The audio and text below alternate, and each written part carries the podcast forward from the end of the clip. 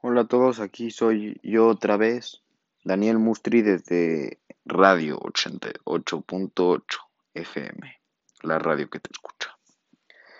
Hoy les quisiera hablar de algo que pasó hace muchos años. La Yo- Yom HaShoah se llama. Yom HaShoah, Yo- Yom HaShoah, también conocido como el Holocausto, también como conocido como la Segunda Guerra Mundial, fue algo muy una, fue una tragedia muy grande para todo el mundo.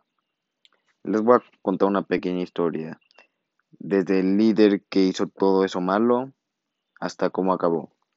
Bueno, empezó desde el líder.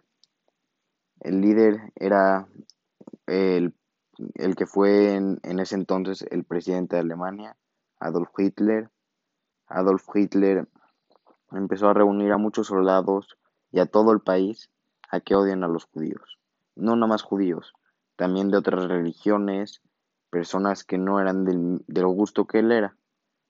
Entonces, él creó algo, se hizo presidente, tuvo poder y empezó a crear guetos, empezó a matar muchísima gente, judíos, empezó a matar cristianos, empezó a matar a personas que no eran del mismo sexo, de todo.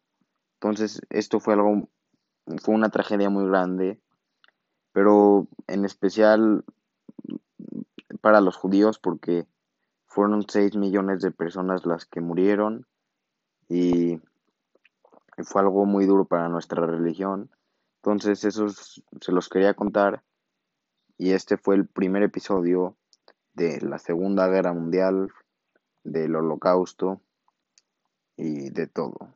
Gracias por escucharme. Radio 88.8 FM.